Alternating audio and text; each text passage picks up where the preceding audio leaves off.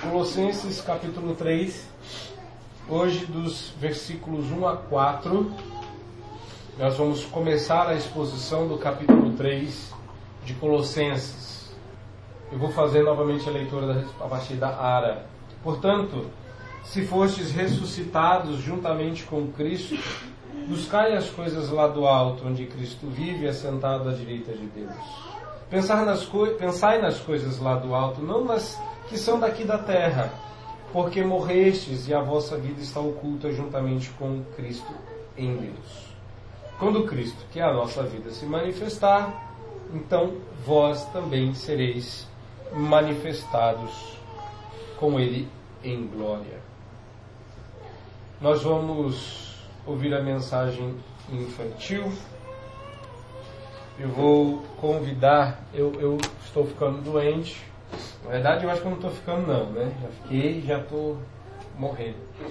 É, mas eu não posso chamar as crianças aqui na frente porque elas ficam muito próximas de mim e eu estou com medo de espalhar o vírus. A gente só quer espalhar a bênção. Mas nós vamos ter a mensagem infantil. Então vou pedir para que as crianças venham à frente, porque hoje quem vai falar para elas é o Samuel. Então, Samuel, o branquinho é seu. Que criançada muito linda da congregação, né? Sempre, sempre alegra a gente. Quem de vocês aqui gosta de, de assistir filme? Eu gosto bastante. Eu gosto de assistir filme? Não gosta? Eu gosto. Só que a minha mãe não deixa. Tudo bem. E assistir filme, é melhor assistir em casa ou é melhor assistir no cinema? Onde vocês gostam mais? Qual é o melhor lugar? Ninguém responde. Em casa é melhor? Em casa?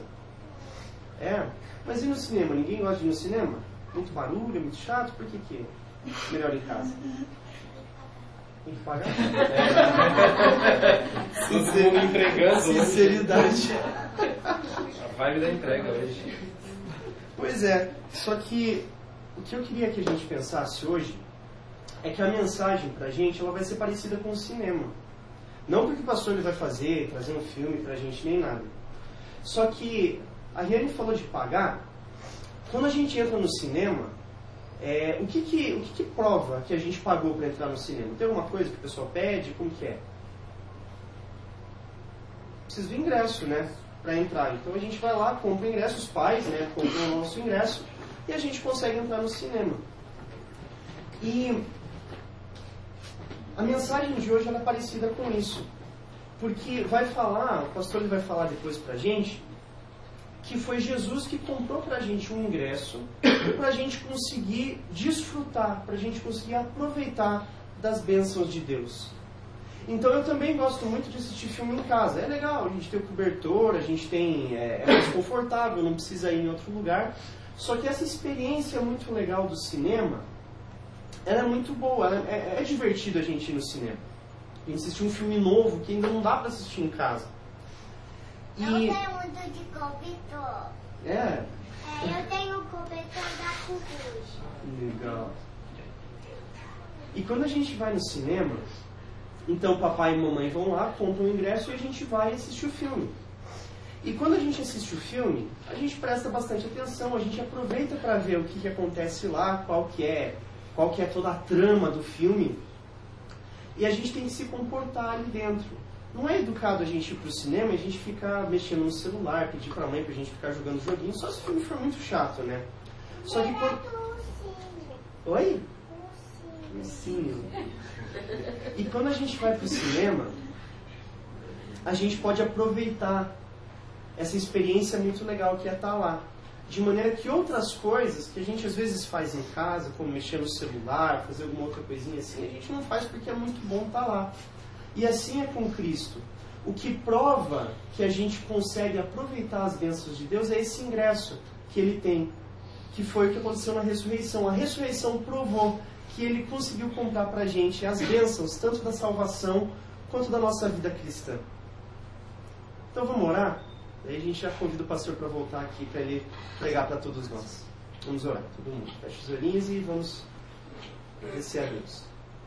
Senhor Deus, nosso Pai. Obrigado, Senhor, porque a gente tem a certeza e a gente sabe que Cristo é aquele que comprou para a gente esse ingresso tão importante que é a nossa salvação e que é a nossa vida cristã.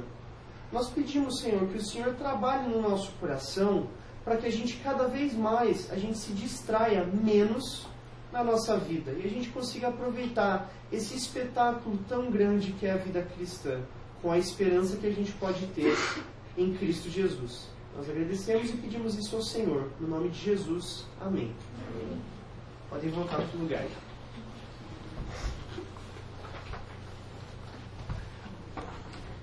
Volta lá para Colossenses, capítulo 3, versos 1 a 4. Nós estamos. Nós estamos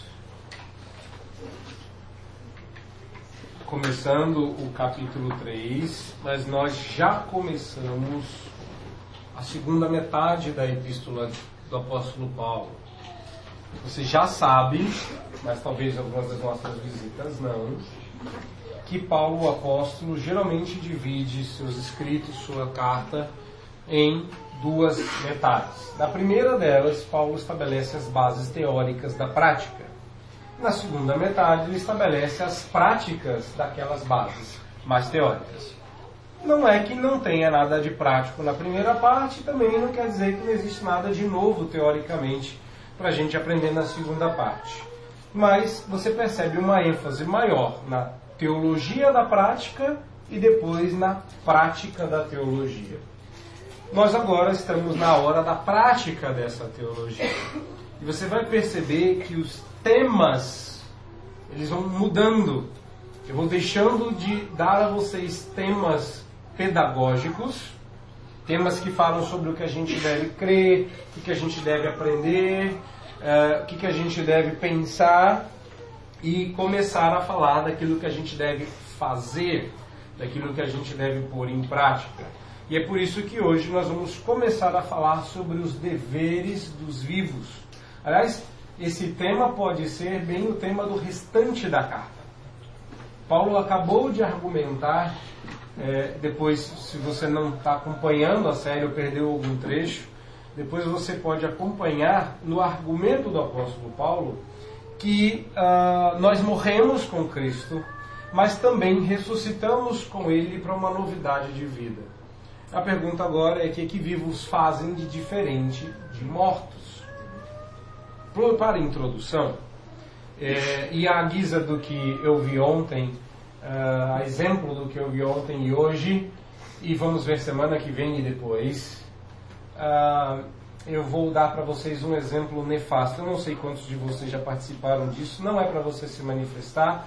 E se você se sentir incomodado, é Deus falando, apenas aguenta. Uh, mas eu comentava ontem com a minha esposa, eu sempre comento nessas horas, nessa época, o quanto eu particularmente, isso aqui já é um vislumbre escatológico do futuro. Então, se no futuro teus filhos te perguntarem, isso é Deuteronômio, né? Se no futuro teus filhos te perguntarem, mas pai, mãe, por que, que nós não podemos fazer isso no acampamento da igreja? Dirás a teus filhos que fostes escravos no Egito, e um dia você ouviu uma pregação em Colossenses 3, onde o pastor descascou todo tipo de coisas desse, dessa natureza e por isso nós temos até vergonha de pensar na possibilidade. Eu estou me referindo a em acampamentos no período de carnaval, porque crente não faz acampamento de carnaval, crente faz retiro no feriado do carnaval. E eu tenho, uh, antes eu tinha coceira, depois eu passei a ter ira, hoje eu tenho asco. E você procura o que, que é asco. De festa, fantasia e acampamento na época do carnaval. Não é que eu não gosto, eu detesto. Talvez eu nem deteste, eu odeio. Ah, e isso era só quando eu era adolescente, quando eu era jovem, eu detestava, odiava e queria morrer. Mas hoje eu sou o pastor. Então eu não preciso odiar aquilo que eu posso não permitir. Entendeu o recado escatológico? Mas eu detesto outras coisas também. Eu também detesto e odeio.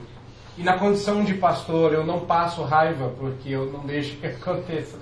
É, é que em julho, ou em junho, se você preferir, em junho, uh, tem a festa do milho. Você está entendendo onde eu quero chegar? Não. Se a gente faz versões cristãs, porque eu não tenho nada contra a festa do milho. Eu adoro milho. Eu gosto tanto de milho que até suco de milho eu gosto. Não sei você, mas eu gosto de suco de milho.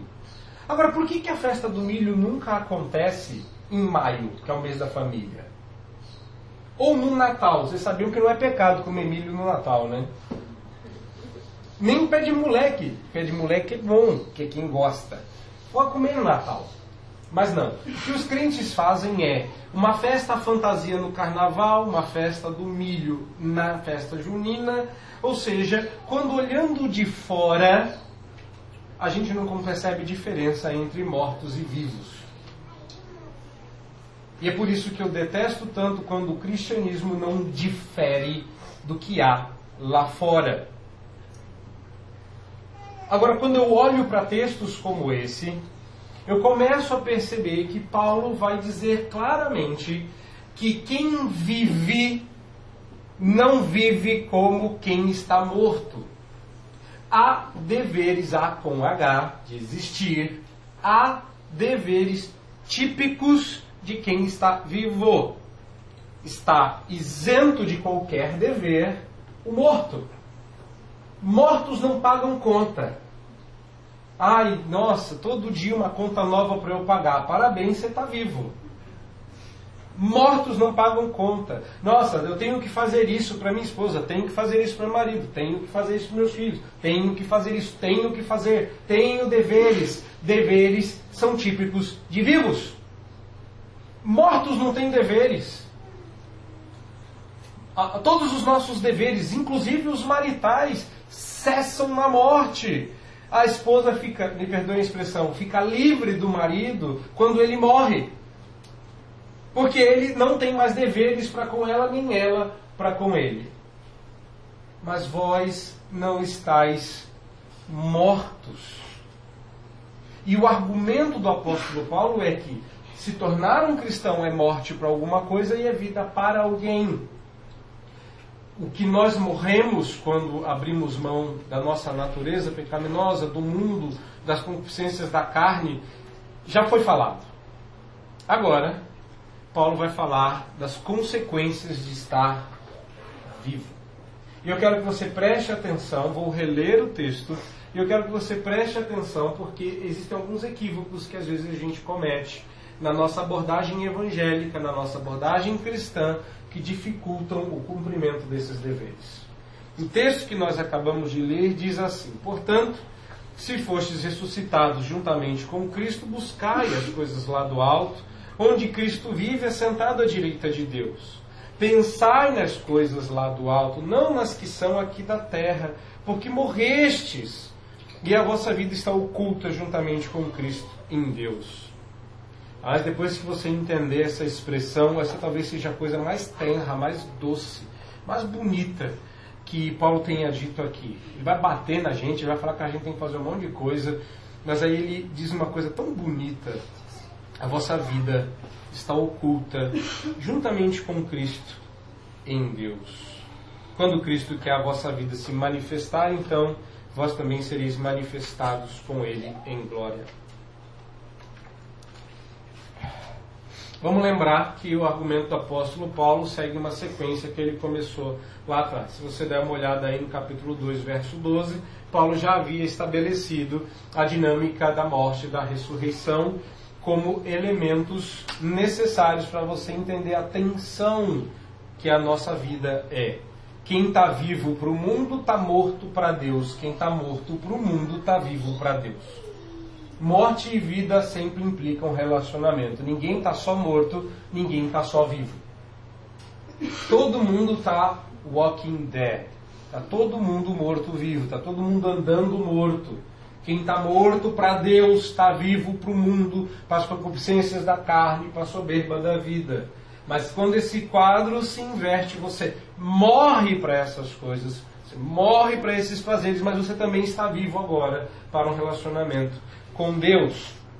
Mais à frente, ainda no capítulo 2. Então, Paulo começa a falar agora mais detidamente. Repare que nos primeiros momentos, Paulo fala sobre morte e ressurreição muito en passant, muito rapidamente, muito de passagem, muito junto. Agora, Paulo vai gastar mais tempo em cada uma, falando das implicações práticas da morte e das implicações práticas da vida. E adivinha qual que é o nosso, o nosso foco hoje? Hoje nós vamos falar sobre os deveres daqueles que foram ressuscitados em Cristo. Quando nós retornamos então para o nosso texto, eu já começo a fazer uma divisão desse texto, de modo que você comece a perceber o fluxo, a maneira como Paulo vai construindo este argumento. Visualmente fica mais claro desta forma. O que é que nós temos nesse texto? Eu não preciso é, fazer muito charme, drama ou suspense. O que nós temos aqui nesse texto é o fundamento da nossa novidade de vida, os deveres daqueles que são ressurretos em Cristo e as razões escatológicas para cumprir esses deveres. O foco é o dever. Então o dever está no centro. Você tem o fundamento do dever, e você tem as razões escatológicas para cumprir esses deveres, porque essas razões escatológicas carregam esperança de glória. Portanto, faça o que cumpre um vivo fazer. Por que, eu estou dizendo isso? Porque se eu fosse um pouco mais técnico, eu não quero gastar muito tempo falando de firulas do texto, é importante que você perceba tempos verbais para identificar como é que o fluxo de um texto funciona. Então Paulo colocou algumas coisas no indicativo, ele não colocou, obviamente, porque no grego nem tem os mesmos tempos verbais uh, que em português, logo logo Samuel vai descobrir isso, não é? Porque ele vai fazer grego. Uh, mas você percebe que no texto você tem alguns verbos no indicativo, porque isso indica alguma coisa, e você tem outros verbos no imperativo, porque eles demandam alguma coisa. Daí a ideia de deveres. Nós caminhamos primeiro focando aqui nos deveres, porque eles são é, a, a, carne, a parte principal desse, é, desse texto. Mas, pastor, fala mais sobre a gente ser ressuscitado juntamente com Cristo.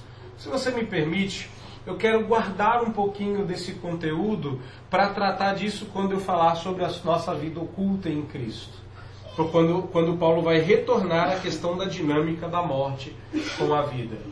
Porque tão, tão uh, ilustrativo, ainda que real, não é exatamente uma metáfora, uh, tão ilustrativo quanto é morrer com Cristo, o equivalente a ressuscitar com Ele, você está vivo.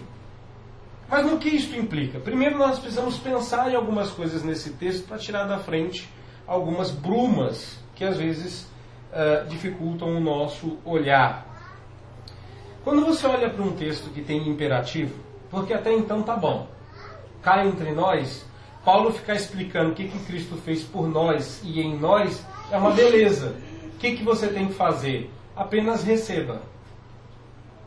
Sei que a expressão é meio penteca, mas só receba. Está fácil. Cristo fez, receba. Cristo fez, creia. Cristo é assim, que beleza. Tô, tô adorando vir no culto, porque eu sento e só vem a nós o vosso reino. Ei!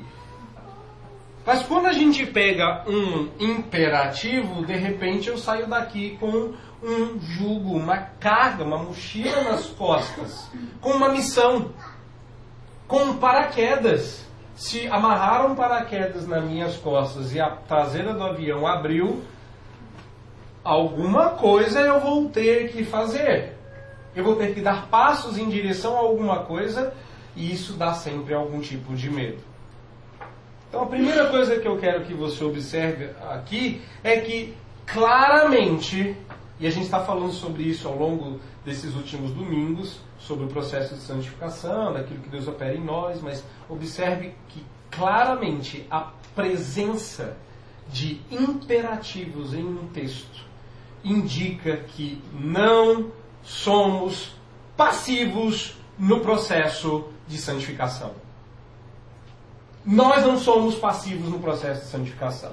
Eu disse lá atrás que o processo é de santificação porque é o Espírito Santo que opera em nós. Claro e óbvio. Você não se santifica. Tá ok? Entretanto, isso não significa que você é inteiramente passivo no processo de santificação. Eu sei, começa a complicar um pouquinho, porque essa talvez não tenha sido a sua teologia. E Colossenses é complicado, Colossenses é profundo, Colossenses tem teologia pesada. Não era uma boa escolha se você para pensar numa igreja nascendo. Porque eu deveria dar mais leite. Aí eu dei lá no capítulo 1. Ah, mas eu só vim no capítulo 3. É, Deus sabe o que faz, né? Você devia estar aqui desde sempre. Ah, mas eu só fui convidado semana passada, pastor. Sei nem o que estou fazendo aqui. Relaxa, Deus tem um plano para a sua vida. Agora, observa que é meio que fácil de entender o argumento, não a teologia. A teologia é complicada, eu reconheço. O processo de santificação ele é duplo. Ele, se você é, preferir, ele é concursivo. Ou seja, Deus trabalha concursivamente conosco. É o Espírito Santo e nós. E ele dá base, ele nos faz fazer, mas nós fazemos também. De modo que, ainda que não seja inteiramente errado dizer que você aceitou a Cristo, foi Cristo quem te aceitou de fato. Então você diz: no dia em que eu criei, mas quem te fez crer foi o Espírito Santo, mas quem creu foi você. Ai, eu não consigo entender, é uma tensão. Exato, é uma tensão, porque você está morto para uma coisa, vivo para outra. Você faz alguma coisa que o Espírito Santo te faz fazer. E agora você vai começar a viver com a tensão que todo mundo vive quando entende as Escrituras. E a tensão é a presença de imperativos que dizem respeito a nós, indicam que você não é inteiramente passivo no processo de santificação. Então, sim, você tem responsabilidades. Você não é o responsável. Ele é o Espírito Santo mas você tem, digamos, subresponsabilidades no seu processo de santificação. Devemos estar engajados com nossa vontade comprometida. Devemos fazer duas coisas aqui é, representadas pelo verbo buscar e pensar. Quando a gente olha mais adiante, uh, olha para o verso 5 aí da sua Bíblia, eu não quero que você pense que eu estou esquecido de que eu estou expondo uma carta e que ela é um todo orgânico. Quando você observa, você vai ver que o próximo verso também começa com um imperativo. Eu sei disso. Só que você já viu o tamanho do imperativo que começa no verso 5? Então não dá para eu pregar sobre tudo. Daria. Até daria. Mas nós estamos falando aí de tranquilamente uma mensagem de uma hora para mais. Não que eu tenha problemas com isso, talvez a minha voz tenha e ela suma-se no meio do processo. Mas eu tenho uh, preferido ir com calma e parece que quando Paulo vai falar do que nós devemos fazer, ele se delonga um pouco mais, isso exigiria mais atenção da nossa parte. Então eu vou uh, propositalmente deixar o verso 5 em diante fora, para que a gente possa se concentrar nos dois deveres é, fundamentais dos vivos, para que eu possa falar do terceiro dever a partir do domingo que vem. O uh, que, que nós devemos fazer? O que, que nós devemos então fazer aqui que o, o texto nos exige? Irmãos, eu quero começar falando desses imperativos é, explicando sobre, ou falando sobre confusões e inversões. Confusão e inversão. O Lau sempre fala disso, uh, dizendo que a queda fez com que a gente ficasse rebelde, reverso e inverso.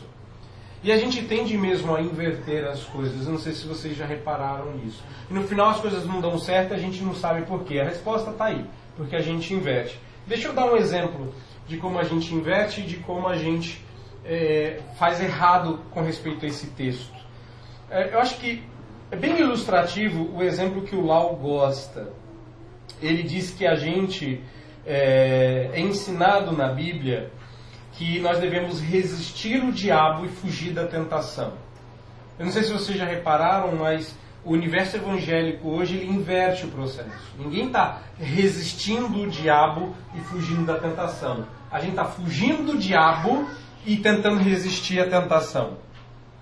Não, não. Até a oração do Pai Nosso diz que a gente não encara a tentação, que a gente pede para Deus nos livrar.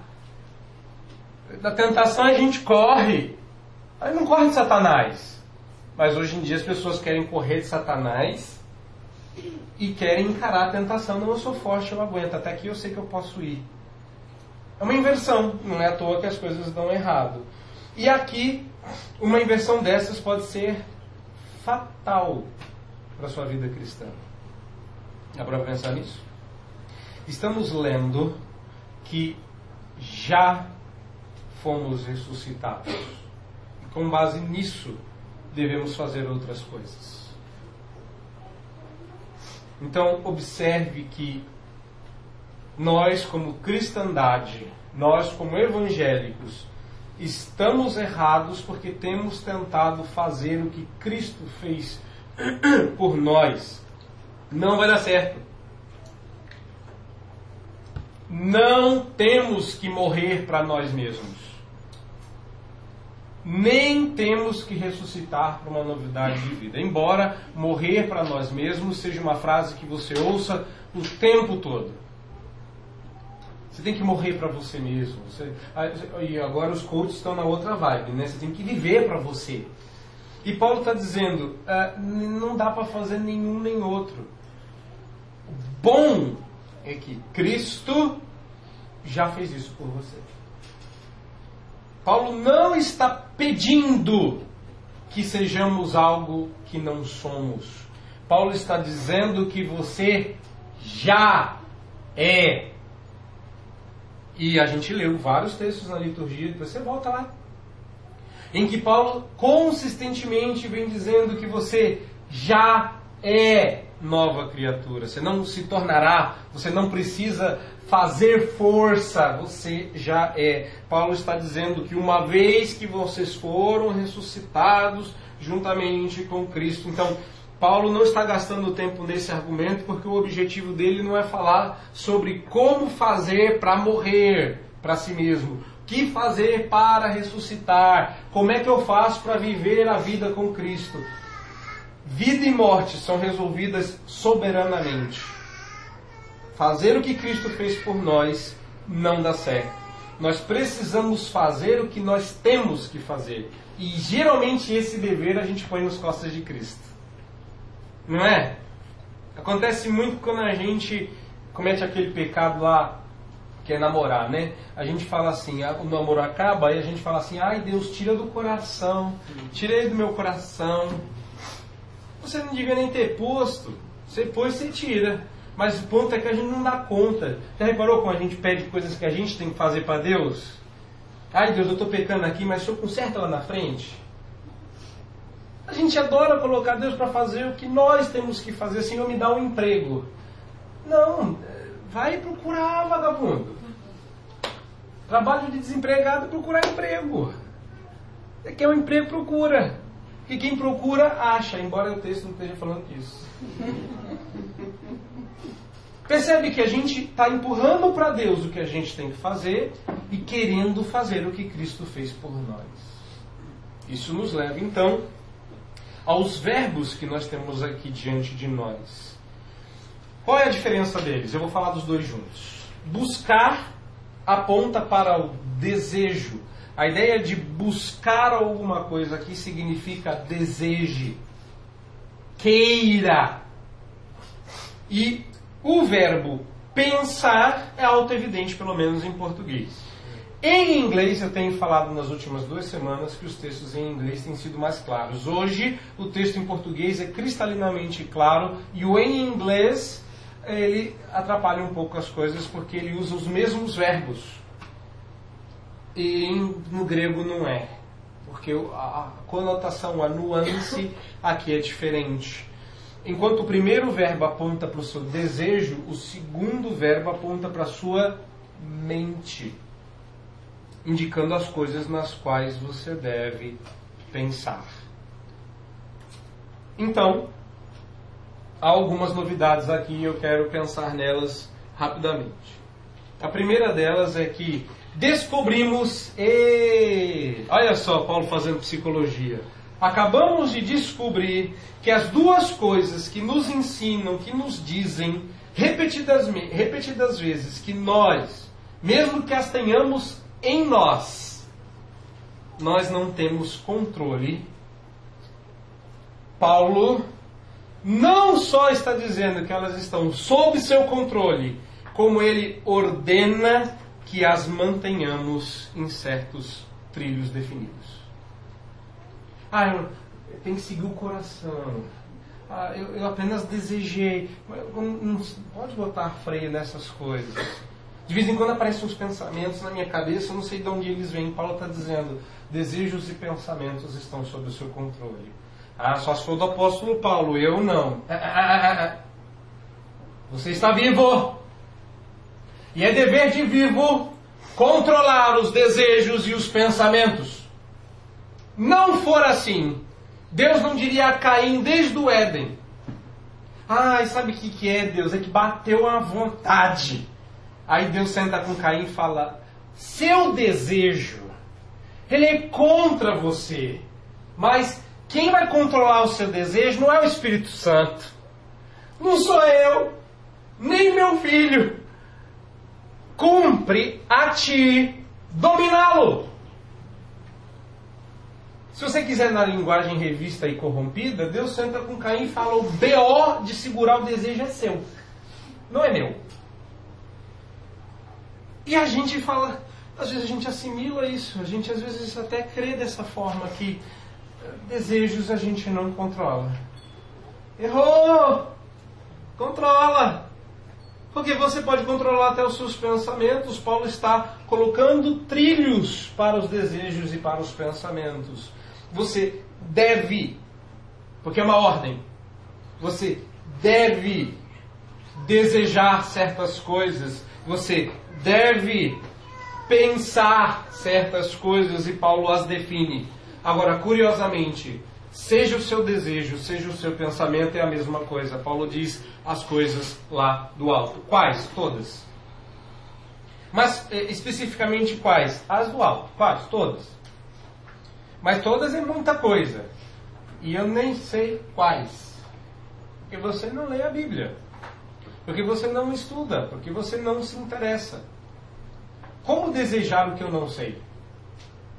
Como desejar o que eu não imagino? Como desejar o que eu não faço ideia? E é por isso que Deus deu a Bíblia e conta certas coisas a respeito do futuro, porque você fica com vontade. É igual você assistir palestras sobre casamento sendo solteiro. Dá vontade de casar. Não tem. Depende, né? Tem! É que também tem pastor que não ajuda, né? Fala do casamento como se fosse um negócio ruim. Mas não é só isso. Falar do céu como se fosse o inferno parece ruim. Falar do inferno como se fosse o céu é carnaval. Você sai na rua e vê um monte de gente feliz com um chifre na cabeça, ah, festejando o demônio. Eu falo, oh, Deus, deixa esse povo te encarar uma vez só.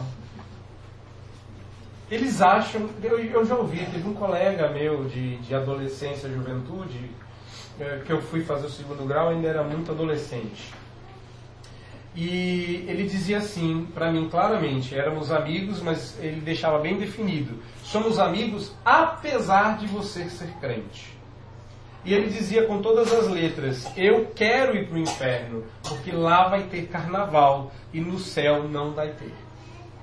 Eu achava aquilo uma besteira, não tinha ainda todas as palavras, toda a teologia para explicar, e eu sofria ao vê-lo desejando algo tão nefasto.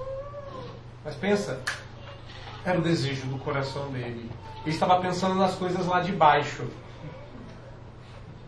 Você pensa nas coisas lá do alto, quando você fecha os seus olhos, quando você sai na rua, quando você encara essas coisas, você deseja que tudo isso acabe, que Cristo volte?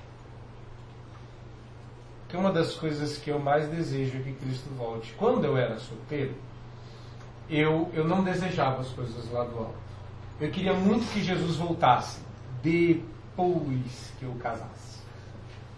Jesus podia voltar a qualquer momento depois do casamento, preferencialmente uma semana depois do casamento. Mas Deus não voltou, Jesus não voltou. Aí Deus me deu filhos. Eu falei, Senhor, volta depois que elas casarem. E se for assim, a gente fica, Maranata, vem Senhor Jesus depois. Quando que Jesus vai vir?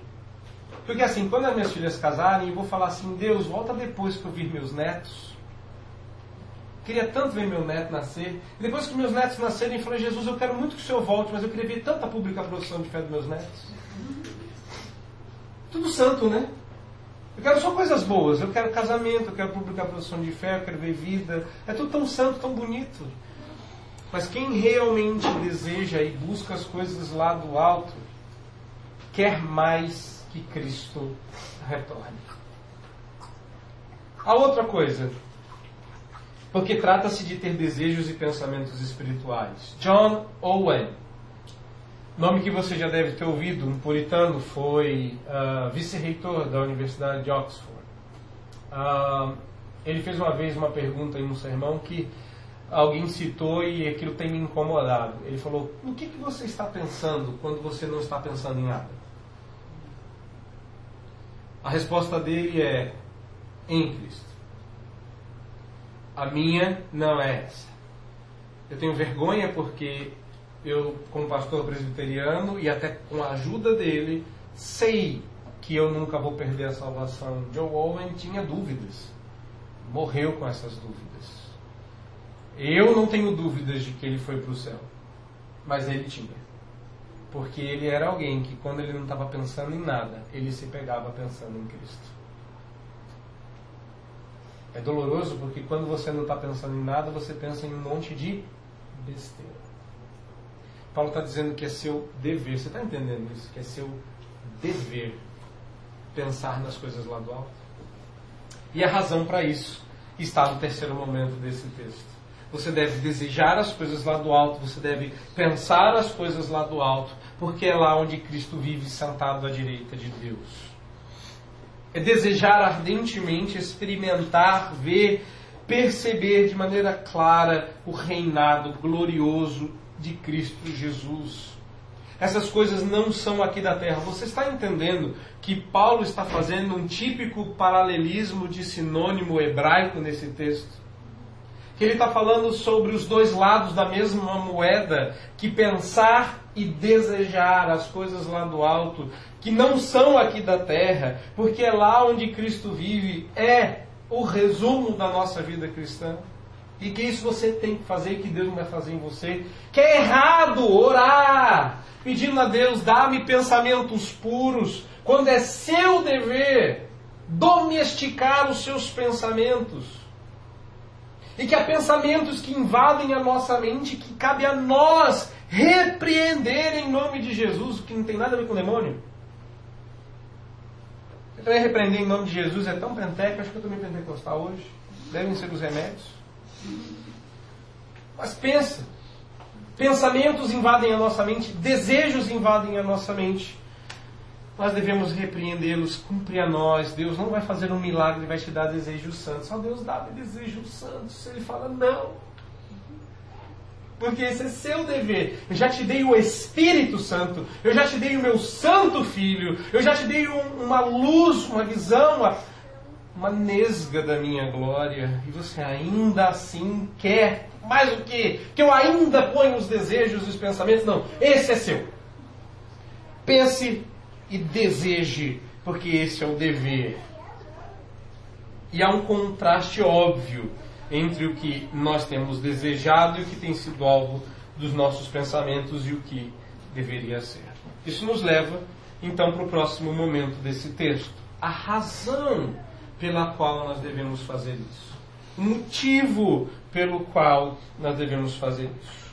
E Paulo vai nos dar essas razões.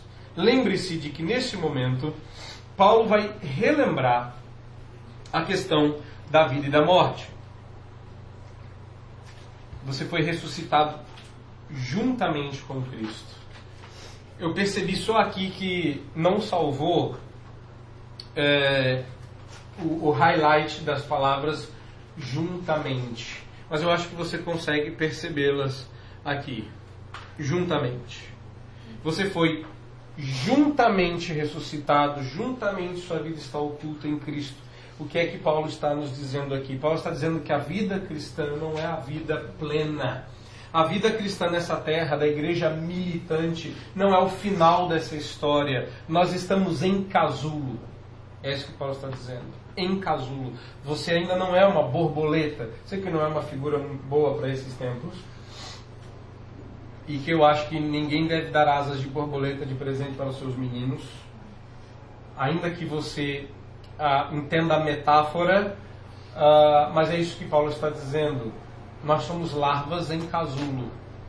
Não, nós não somos larvas andando livres nós éramos larvas errantes andando pela floresta, mas quando Cristo nos chama, ele nos põe dentro de um casulo. E o que um casulo está fazendo? Nos protegendo?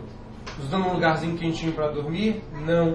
O casulo está nos preparando para que o que há de verdadeiro, de pleno, de exuberante nessa pequena vida decadente seja finalmente mostrado em toda a sua beleza e glória.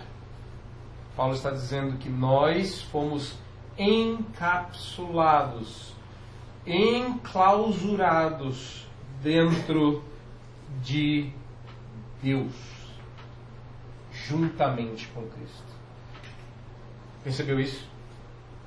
Nossa vida está oculta junto com a vida de Cristo em Deus. É como se Deus estivesse segurando para então mostrar. Nós estamos junto com Cristo. A ideia toda só faz sentido se você perceber algumas nuances. Por exemplo, a ideia de contraste. Se no, na, na parte anterior Paulo falou de sinônimo, agora ele vai falar de antônimos, de contrastes. Paulo falou que nós morremos, no segundo seguinte ele fala que ele é a nossa vida. Cristo é a nossa morte, mas Cristo é a nossa vida. Para quem e para quem é que você precisa fazer a distinção? Paulo fala sobre uma vida oculta, depois Paulo fala sobre essa vida manifesta. Em todo momento nós estamos conectados a Cristo. Quando ele se manifestar, a nossa verdadeira vida se manifesta. E é por isso que nós não conseguimos perceber plenamente a nossa vida, o fulgor desta glória neste momento, porque ela ainda está oculta. Uma das figuras, a Bíblia é cheia de grandes figuras a esse respeito, onde a ideia de preparação, de maturação até o ápice uh, acontece. Tem várias figuras. Uma delas é o vinho, o vinho da ceia. O vinho, quanto mais tempo ele fica envelhecendo, quanto mais tempo ele fica é, fermentando, algo invisível aos nossos olhos está acontecendo naquela bebida. No começo, sem graça, sem até razão de ser, mas aí o processo começa. A fermentação tem início o envelhecimento, produz-se álcool a partir daquilo e esse álcool vai se adocicando com o tempo, até que quanto mais velho o vinho, mais doce ele é, ou a depender da qualidade. Mas a ideia é essa. Por que, que Deus nos manda tomar vinho na ceia? Para que você se lembre que o amargor do presente prefigura a doçura do fim. Quando um dia o vinho envelhecido vai ser aberto e nós poderemos provar da doçura dele. Não há vinho mais doce do que o que ele nos oferece. Como é que eu sei disso? Porque ele fez isso. Ele fez isso na, na, nas bodas de Caná. Ele deixou que o vinho humano acabasse e serviu o vinho dele. E alguém estranhou, falou: olha, ninguém deixa o melhor vinho para o fim. Geralmente a gente serve no começo para mostrar que a gente é, é, bom anfitrião. Quando o povo começa a ficar com a língua grossa, aí a gente dá qualquer sangue de boi porque aí ninguém já percebe se está dando água ou se está dando vinho, qualquer coisa serve. Mas não, vocês fizeram diferente, vocês deixaram o melhor por último. Entendeu a ideia? É assim que Paulo está tratando agora, usando outras figuras. E a figura aqui não é de borboleta, a figura aqui não é do vinho, a figura aqui é da morte. Paulo está dizendo que a ressurreição de Cristo foi guardada dentro da tumba como um casulo até que a vida de Cristo se manifestasse três dias depois. Nós estamos passando três dias enquanto nós vivemos aqui. Quando cremos em Cristo, nossa vida vai para dentro da tumba. E lá dentro dessa tumba nós somos trabalhados pelo Espírito dia a dia, até que quando Cristo volta, nossa vida se manifesta com Ele. Repare o último momento desse texto, quando Cristo, que é a nossa vida, ele é a nossa vida. Se manifestar, então também sereis manifestados com Ele.